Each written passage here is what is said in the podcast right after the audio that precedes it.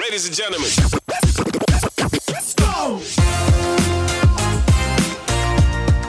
Olá, adeptos do Pode Tudo. Aqui a gente pode informar, a gente pode entreter, a gente pode tudo. A gente só não pode fake news. Esse programa é a segunda temporada do Inkcast, produzido e realizado pelos alunos das faculdades de comunicação que participam da agência Inc da Uniriter. Sabe como é, né? Todo aluno precisa aquele espaço para experimentar, para ver se tem algum dom e até para fazer aquela cagadinha básica antes de entrar no mercado de trabalho. Agora sim, com as devidas explicações burocráticas, eu sou Vanessa Ferraz e junto dos meus colegas Leonardo Bender. Fala, gurizada, beleza? Luiz Henrique Leite. E aí, gente, bem-vindos ao Pode Tudo. Lainer Duarte. Tudo bem, galera? Embarquem com a gente aí no Pode Tudo. E Rômulo Visotto. Vamos dar, gurizada, mais um ano juntinho. Vamos começar o nosso primeiríssimo episódio com ela, para nos entreter, para nos emocionar, para nos alegrar. Juju Macena. Oi, gente! Muito obrigada, é um prazer estar aqui com vocês. Fiquei muito feliz com o convite. Podem me chamar sempre. Olha que a gente Que legal, chama que podem chamar, podem chamar. Juju, como nós todos somos universitários, nessa vida aí bandida de estudar e tentar um lugar ao sol no mercado de trabalho, a gente quer saber como uma relações públicas que fez vestibular para arte cênica Ah, muito bem. E veterinária. Olha aí. Viu? A gente fez, o- fez o, ali o, Ah, adorei, viu? Estudou. aham. Ah, como que uma pessoa que tem esses atributos virou comunicadora de uma empresa que é o foco de todos nós? E ainda mais, escreveu para Zero Hora e agora tá bombando aí nos podcasts da vida. Nos conte um pouco como é que foi esse início. Então, gente, é, eu sou formada em relações públicas, cheguei a fazer jornalismo, mas não consegui concluir por questão do trabalho mesmo, de horário. Mas eu entrei em 2011 na Rádio Cidade, que, que encerrou os trabalhos em 2015, como estagiária de atendimento ao ouvinte, né? Na, época que a gente atendia telefone, gente. Eu, falando isso, eu me sinto muito velha mas que a gente atendia telefone para anotar nome de música, anotar pedido, anotar promoções e tudo mais. E naquela época, a Rádio Cidade é, ela era uma rádio com um público muito feminino e a única comunicadora que, que tinha, que era a Juvieira, ela estava de licença maternidade. Então, ah, precisava de, de mais alguém que representasse as mulheres e me fizeram um convite como estagiária mesmo para eu ir entrando no ar e vendo o que, que eu achava. Naquela época eu pensava em trabalhar com marketing, com eventos, mas eu sou meio que eu nunca digo não para alguma oportunidade que me ofereçam, tanto que acho que por isso que eu fiz tanta coisa diferente assim. E aceitei e por aí fui ficando. Daí eu eh, comecei a trabalhar também no site da rádio, fui editora do site, criei o meu blog que era se chamava de Salto Alto, que foi meu primeiro contato com a moda também, porque hoje eu trabalho com comunicação e moda, né? E, hum, enfim, de, de lá, quando a rádio encerrou, fui para Atlântida, da Atlântida fui para a Revista Dona também, agora 102 também. Hoje eu, eu saí da RBS no final do ano passado, né? Mas eu continuo como eh, sou uma contratada como pessoa jurídica, né? Sou um parceiro, uma parceira da RBS. Então hoje eu escrevo para a Dona ainda. E tem o meu programa na 102.3, que é o Dona Break. Eu ainda sigo lá é, nesses dois veículos e futuros projetos que a gente possa criar, assim. Mas foi tudo meio por acaso que eu tô aqui hoje. A vida levou. A vida levou, com certeza. Que legal. E a gente queria muito saber, assim, tem alguma história engraçada, uma cagada, tipo, uma cagada assim, tipo, vai, ao vivo, valendo, vai, e aí a Juju se perdeu, me- nos traz isso. Ai, gente, tem. Ai, agora assim, de, de. Ah, tem muita situação, principalmente com o ouvinte. Teve uma vez que o ouvinte contou uma história no ar que não, eu não posso nem contar aqui. Assim, a gente começou a fazer perguntas, a gente estava no ar. Às sete da noite para todo o Rio Grande do Sul. E ele falou uma coisa que assim a gente derrubou a linha e começou a rir e chamou uhum. música, porque não teve o que fazer, entendeu? Tu imagina no horário nobre a pessoa contar que. Eu não posso nem falar, eu acho. Pode tudo, pode tudo. Pode tudo. Pode. Ele, gente, sério, ele contou assim: ah, uma vez meu pai ficou puto comigo porque ele tava dormindo, e daí eu coloquei o tico na boca dele. Vocês falaram que podia. Não, começamos bem, ótimo. Não, eu pensei que o máximo de história que ela ia contar do tempo que estava na cidade era que tinha pegado a Luana Soft desmontada. Né, na época, mas aí me vem com essa história, né? Para tu ver, mas isso é Atlântida já. Isso não faz muito tempo, não. É porque quando tu vai, quando tu vai falar com o ouvinte, tu nunca sabe o que tu pode esperar, né? Porque, enfim, tu não sabe se a pessoa tá na maldade, se tá ali. E as pessoas não têm muito filtro na realidade, o né? O microfone tá aberto e aí sabe-se lá o que vem, né? Sabe que era o meu momento assim de mais tensão era quando eu atendi o telefone no ar. Porque tu nunca eu... sabe o que e hoje o perigo continua um pouquinho, porque as pessoas mandam áudio, né? E às vezes tu bota Sim. o áudio direto no ar e não sabe o que vem. Aí né? é que tá, a gente colocava e daí a gente começou a ouvir antes também, por causa disso, assim, para evitar problemas. Oi, Tu, eu lembrei de uma cagada tua, eu vou ter que compartilhar aqui. Eu não sei se tu vai lembrar. Ah, o quê? Ah, eu tenho muitas, né? Talvez eu não lembre mesmo. Quem não sabe, o pessoal que tá ouvindo pode tudo, eu já trabalhei na Atlântida também, na época do Planeta, com a Juju. E teve uma vez, ali um pouquinho antes do planeta, tu te lembra que ia ter duas atrações surpresas que não tinha sido anunciado ainda? E aí a gente tava. No... A gente tava no programa da Sete, eu, Juju, Bárbara e Valentina. E aí a Juju agora uma música de Luísa Sonza, ela que vai estar, tá, atração confirmada do Não tinha sido anunciado ainda que a Luísa Sonza. É verdade! Eu anunciei antes a atração surpresa. Ela. Bah, gente, e todo mundo ficou me olhando assim, lembra? E eu. Ah, uhum. Oi. Eu, eu, acho que a audiência em si não, não percebeu, mas a gente ficou, puta, que cagada que a gente. É porque a, a, gente fala tanta coisa e era tanto artista que eu acho que as pessoas nem se deram conta de que não tinha sido anunciada ainda, sabe? Sim. Eu me, me salvei por essa, mas sim, a gente fala muita coisa que não pode falar. Acontece, quando tu tá no ao vivo não tem muito o que fazer, assim, o que, que pode acontecer, sabe? É, e, é, na verdade, eu acho que o grande lance de tu estar tá ao vivo não é tu te preocupar com as cagadas que podem surgir, é tu saber contornar elas, é, sabe? Tá. Não é... se apavorar, não, entendeu? Aconteceu, aconteceu. Agora o que, que a gente vai fazer sobre isso, né? Mulher tinha um lance dos guris, acho que eu falei sobre isso no bairrista também. Os guris, eles tinham eles eram cheios de dedo para falar comigo, sabe? Era como se, ah, era só coisa de mulherzinha, só podia falar de moda, só podia não sei o quê, sabe? Coisa de mulherzinha, eu odeio esse termo, mas enfim. É, é, tudo era tudo cheio de dedos. Eu comecei a falar das mesmas coisas que eles falavam, né? Ah, falavam de mulher, eu falava de homem. Né, faziam alguma piada. Tem uma coisa que eu sempre dou de dica, que é quando alguém faz alguma piada é, preconceituosa, tu fingir que tu não entendeu. Porque a pessoa vai tentar te explicar e ela não consegue. Isso é ótimo também, é muito bom, é, sugiro. E essas coisas aconteciam, mas aí com uh, eu conversava muito com os guris nos bastidores também, falava, trazia alguns casos assim como exemplo, sabe, de coisas que aconteciam. Pô, olha que chato isso aqui, isso que não é legal, sabe? Que é um, um porque às vezes, quando é bem isso, quando não tem, quando todos são iguais, é muito fácil tu deixar passar situações de preconceito, né? E eu acho que só de ter essa mistura já, já mudou muita coisa, assim. E essa situação que eu tive com o Diogo Portugal é porque ele foi uh, participar, dar uma entrevista, e ele, que é um, eu não sei se todo mundo vai lembrar quem é, ele, é um, ele era muito famoso nos anos 2000, assim, é um cara meio que ficou com o humor dos anos 2000. E dele chegou no rádio, é, parou ali, exatamente, ele chegou a fazer um sucesso e ele continuou com as mesmas piadas, uma coisa meio pânico, assim, sabe?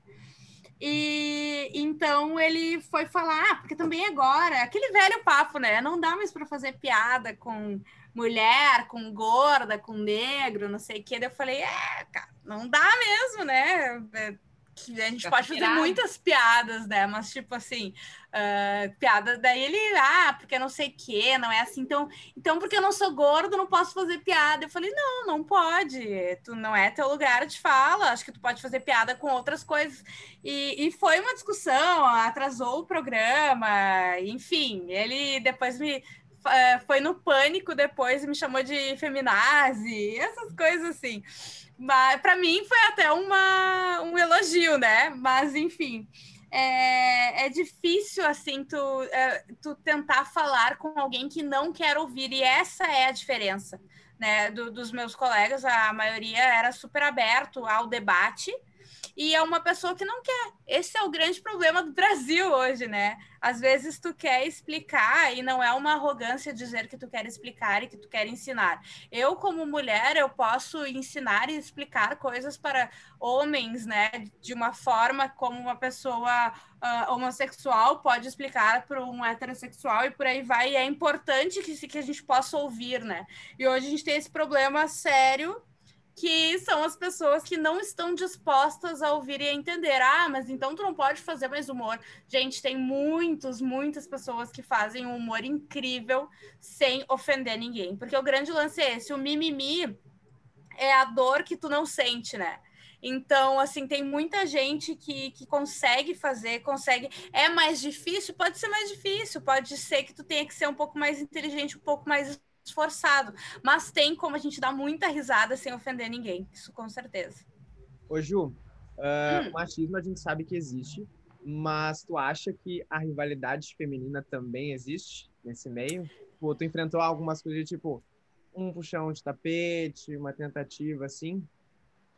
É, infelizmente existe, a, a comunicação é um meio muito feminino ainda, né? Tem muitas mulheres, assim, se tu for ver, qualquer empresa de comunicação tem mais mulher do que homem, de uma forma geral, por mais que a Atlântida eh, fosse mais masculina, né? E existe sim, porque, ah, querendo ou não, a gente está acostumado a ter que ter só uma mulher, né? Ah, é- essa aqui é a cota preenchida, já tem uma mulher ali, para que que tu vai colocar a outra, né? Então rola muito isso, já aconteceu muito, eu acho que vem melhorando, mas uma das coisas que hum, eu lembrei da Bárbara, que tudo que eu falava ela diz- dizia no podcast com o bairrista, e assim a Ju inventou o feminismo. Mas é, te- teve uma coisa que eu fiz quando eu entrei na Atlântida, que foi justamente a gente tinha um podcast, que era, o- que era o Ateli Girls, que era o podcast do portal feminino que a gente tinha na Atlântida, e uma das coisas que de cara, assim, eu, eu fiz foi trazer mulheres diferentes para o debate, seja para escrever ou para falar no podcast, né? Porque eu não me sentia à vontade para estar dando dica de base para pele negra se eu sou branca, né? Por aí vai. Eu precisava ter opiniões. Eu não posso falar de maternidade com, se eu não sou mãe. Então eu acabei formando um time de mulheres e a minha ideia era justamente a gente mostrar que a gente podia se fortalecer, que essa coisa da concorrência, cada uma tem as suas características, né, os seus desafios, a sua história de vida. Então é possível e, e as mulheres precisam pensar mais nisso. E eu sei que é complicado, eu sei que é delicado. Querendo ou não, os homens acabam fazendo essa rivalidade feminina aumentar, né? É uma coisa muito cultural, mas é, a, a, gente ganha muito com a troca de pessoas diferentes, né? Então, eu acho que foi uma coisa muito legal que eu passei na minha vida foi essa troca. Ao mesmo tempo que tem rivalidade, que tem puxação de tapete, já aconteceu, enfim. Uh, tem essas coisas boas, tem trocas, tem mulheres incríveis que eu conheci ao longo da minha carreira e conheço, ainda tenho sempre a oportunidade. Então, a tem Bárbara que te obrigou a ser amiga dela, né? É, exatamente, ela me obrigou, né? Ela me amordaçou e enquanto eu não disse que eu não era amiga dela, ela não me liberou. E hoje agradece, né? É, hoje eu agradeço, não posso negar, né? Ju, uma coisa que chamou bastante a atenção da, da audiência, eu acho que pegou todo mundo de surpresa, assim, me pegou pelo menos, foi a tua saída da Atlântida, né? Uh, uhum. Foi uma opção tua? Conta pra gente. Tá, pode então, gente. gente. Aqui pode tudo. tudo. Então, gente, na verdade, é, a minha ideia era sair totalmente do grupo. Não por uma questão, mas por uma questão de mudança de carreira, assim. Eu queria coisas que, que eram diferentes, que eram coisas que a comunicação naquele momento ali, nessa estrutura, não poderiam me dar. Queria me dedicar mais à vida de criação de conteúdo para fora, né? Para outras empresas, outras marcas e tudo mais. E a minha ideia, então, foi sair totalmente da RBS. Quando eu fui conversar a gente começou a negociar isso, veio a ideia que eu ficasse no programa da Sete, que eu fazia na Atlântida, na 102 e escrevendo para o Dona, né? Que fazia tanta coisa que ficar nessas três já era bem menos. Muita né? coisa. É, mas já era bem menos do que eu fazia normalmente. E então a gente começou a falar sobre isso.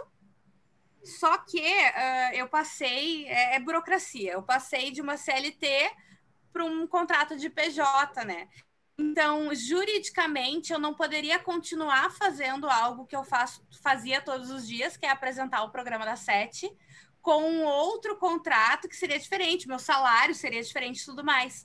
Então, eu tive que abrir mão da Atlântida por uma questão jurídica para poder ficar na 102 e na, e na revista Dona, entendeu? As minhas opções acabaram sendo essa. Ou tu sai completamente, ou juridicamente tu só pode ficar na 102 e no Dona, que não eram coisas que eu fazia diariamente. Então Sim. foi por isso mesmo a minha saída, assim. Mas a Atlântida sempre vai estar no meu coração, aprendi muito, cresci muito, fiz muita coisa bacana, então sempre vai ser muito importante para mim. Uh, a gente montando, né? Tu sabe que quando a gente vai montar a pauta, a gente começa a stalkear, a gente começa a olhar tudo, né? Então a gente, a gente vai indo. Então, uh, depois da, da tua saída aí da, da Atlântida, da saída da Bárbara depois, né? Vocês criaram o Sacocena Show, né? Então, que até Isso. vocês retomaram ontem, né? Ontem já tem. Isso aí. E, nos, e me chamou e chamou nossa atenção a criatividade. De onde vocês tinham a criatividade para criar os porque aqui a gente tem tipo tijolaço X-Videos e milkshake de chorume. Noite da Xoxota Louca, nojeiras necessárias. Cheira pé, criança desbocada reconhecida. E qual é o filme? Nossa, da, da, onde vem tudo isso? Da onde vem essa criatividade para fazer? Pois então, são uh, das pautas, né? Das pautas maravilhosas que a gente traz no, no Sacocena Show. Então a gente busca sempre puxar três assuntos de maior destaque do programa do, do, dia, né? Mas é basicamente dessas pautas loucas que a gente inventa. O Sacocena Show, ele é muito baseado no que a gente fazia no programa da Sete, porque a Bárbara, ela era produtora do programa da Sete também, né? Então, quando, Sim. mesmo antes dela sair, a gente já tinha pensado em fazer esse podcast. Daí, quando ela saiu, ela pôde se dedicar à produção também do Sacocena Show. Então, a ideia sempre foi a gente trazer notícias uh, trazer histórias, trazer material que são coisas reais, mas que são que te tiram da realidade, né? Porque a gente no dia a dia a gente traz, a gente fala sobre muitos assuntos sérios na vida. Eu não consigo separar muito uh, o meu lado enfim, da comédia com o meu lado vida real no meu Instagram, por exemplo, mas ali no Sacocena pra gente é uma horinha, meia horinha pra desopilar mesmo, né? Então a gente busca as pautas mais sem noção que o pessoal possa dar uma risada e esquecer um pouco dos problemas, porque a gente tá precisando, né? Dar Nossa. uma desopilada mais do que nunca. Juju, tem, tem um pouco da Juju é atriz no Sacocena Show? Claro! Tem sim, com certeza, a gente. Eu até falo, uh, a gente interpreta um pouco, né, o, as histórias, a, faz, faz aquela voz de locutora de rádio antiga também. Então tem muita coisa, assim, que eu acho que eu fiz teatro muito tempo e eu acho que é, teve muito a acrescentar na, na minha vida hoje, em quem eu sou e no meu em como eu trabalho, né? O Luiz também faz teatro, eu sei. Então, assim, é, é uma coisa que ajuda na tua postura, ajuda na tua forma de falar, ajuda na tua forma de poder uh, se apresentar publicamente, né? Então, acho que hoje eu ainda levo um pouco disso do teatro em tudo que eu faço. Eu ia voltar na, na questão do, do Sacocena, porque a gente conversando, a gente viu assim, nossa, você, tu e a Bárbara conteúdo que tem de podcast, para o conteúdo que tem hoje disponível para a gente, vocês inovaram, porque a mulher falando bagaceirice, a mulher falando de sexo, a mulher falando de diversos assuntos. Como vocês se sentem assim que quebraram essa barreira, quebraram esse gelo, entraram nesse mundo de peito aberto e doa quem doer? Tu sabe que é isso que, que eu falo até de quando eu comecei a fazer o, o Tavazan, comecei a, a participar de programas com os guris, porque, porque eles falavam isso, por que, que eu não poderia falar, sabe? Então, pra gente é muito natural. Se a gente fala essas besteira na vida, por que que quando a mulher vai apresentar alguma coisa, por mais que seja humor, ela tem que ser contida? Né? Então a gente leva uh, para o microfone o que a gente falaria numa roda de amigos. Eu acho que por isso que tem uma identidade muito grande, não só das mulheres, mas dos homens também. Né? A gente tem um público bem dividido, que é muito legal saber que não só as mulheres, mas como os homens também abraçaram essa ideia, porque a mulher fazendo humor, assim, a gente não é comediante, mas a gente faz humor de alguma forma.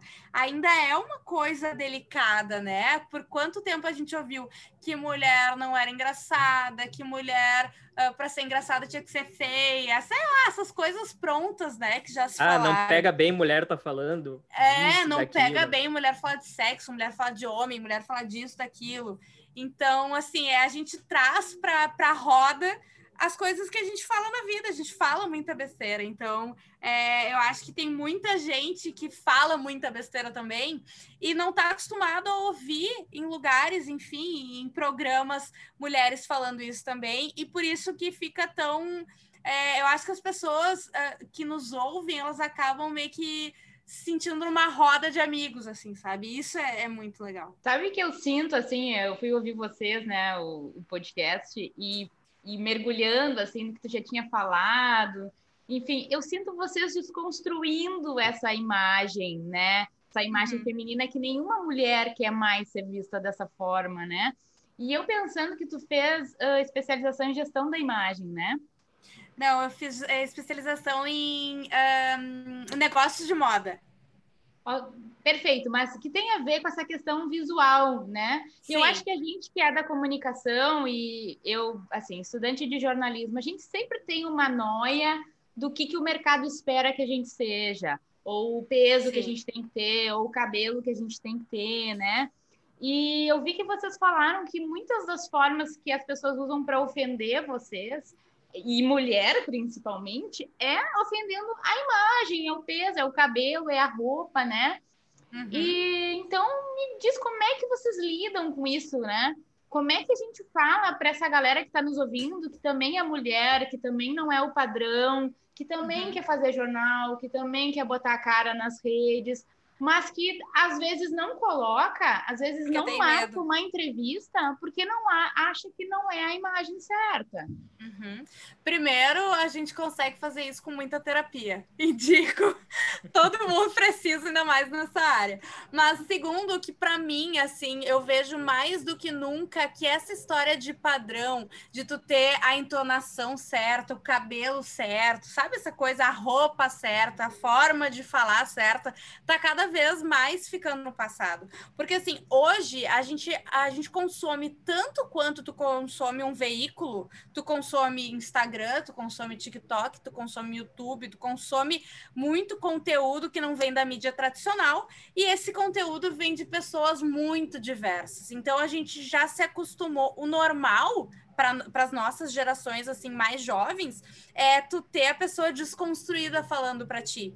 Então assim, para mim é a dica que eu dou, seja você, sabe, de verdade. Eu sei que é uma coisa meio clichê, mas seja você. Se você ah, não usa camisa, não adianta, tu não tem que colocar uma camisa para ir trabalhar, sabe? Claro, tu não precisa ir de regata se tu trabalha num lugar mais certinho, mas de- tem a tua a tua personalidade ali. Se tu fala de uma forma diferente, tu não precisa falar como toda jornalista fala no rádio, na TV, entendeu? Deixa essa tua personalidade ganhar espaço, porque as pessoas querem querem cada vez mais se ver, né, ah, ah, nos veículos, na- nas mídias de uma forma geral. Então, acho que é isso que eu, que eu tenho para dizer sobre isso, sabe? Ah, entenda que tem espaço para todo mundo, para diversidade, para estilos diferentes e se joga.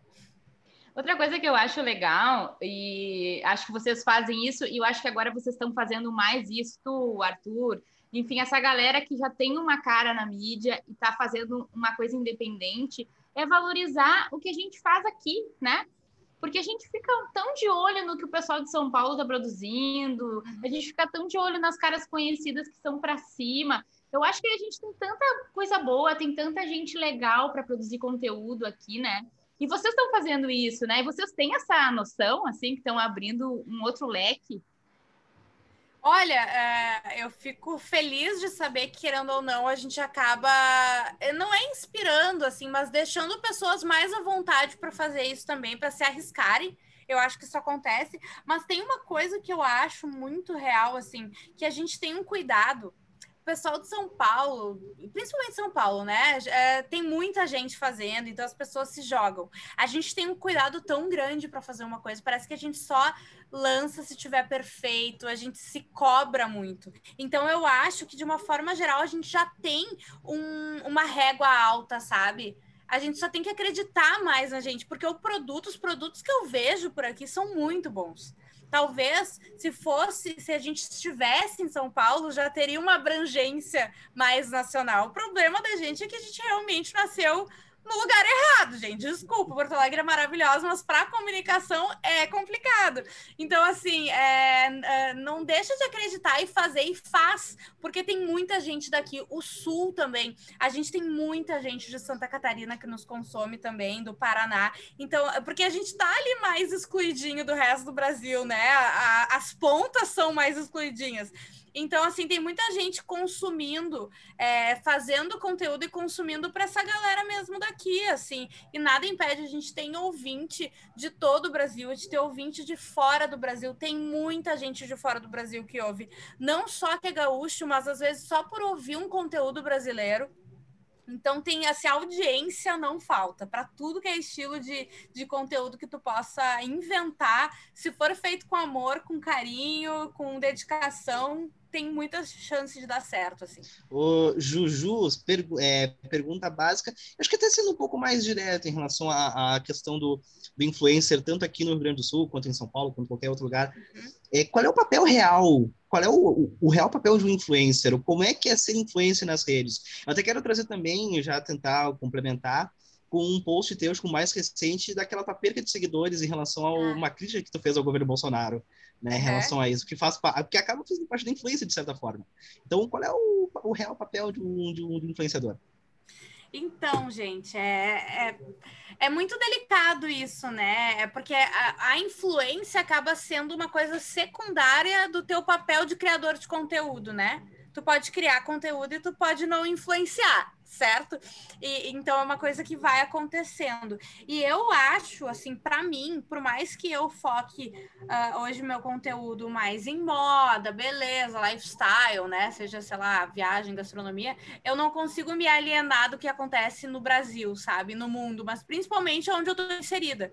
Então eu acho que sim faz parte. Hoje eu ouvi até uma menina me, me falou Uh, nossa, como foi bom tu falar sobre a tua experiência com o Covid, porque eu acho que aproxima e faz a gente se ligar assim, porra, olha ali, a menina teve e ela tem a minha idade e foi complicado, sabe? Então eu acho que não é só para coisas boas, só para vender publi, que querendo ou não é o que o que a, a minha, minha vida financeira depende, mas eu acho que sim tem uma responsabilidade social e eu acho que a internet ainda é tido muito como terra de ninguém. A gente já melhorou, mas ainda tem isso. Eu acho que é um dever, sabe, do influenciador, do criador de conteúdo se posicionar.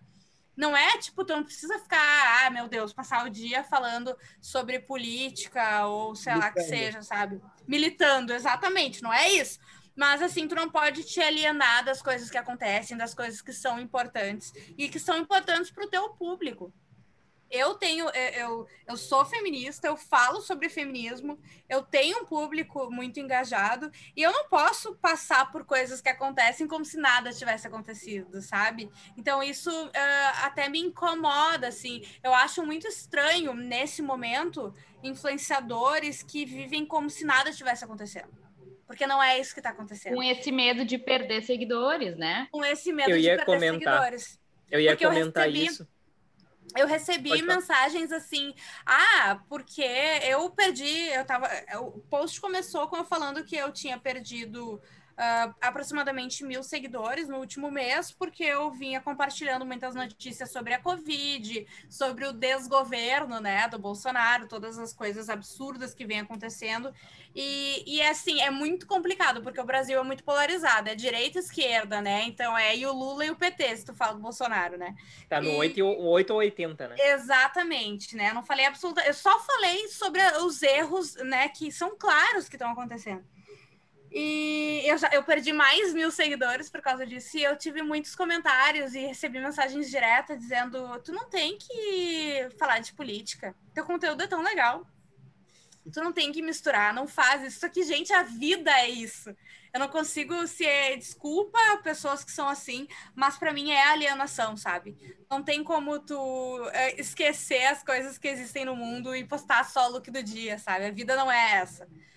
Eu achei então, muito eu legal que no complemento, no complemento do teu post tu colocou que não iria se omitir Sim. de falar as coisas para não perder seguidores, né? Sim. Então, isso é muito importante na questão do posicionamento, independente se ganhar ou perder, né? E é. isso é o papel do influenciador, São né? os teus princípios, né? O que que tu Exato. tem os seus princípios. E eu acho que mais gente se identifica, querendo ou não, também né? Porque todos nós temos princípios. Quem se identifica com os meus princípios vai estar tá ali, vai estar tá apoiando, vai gostar.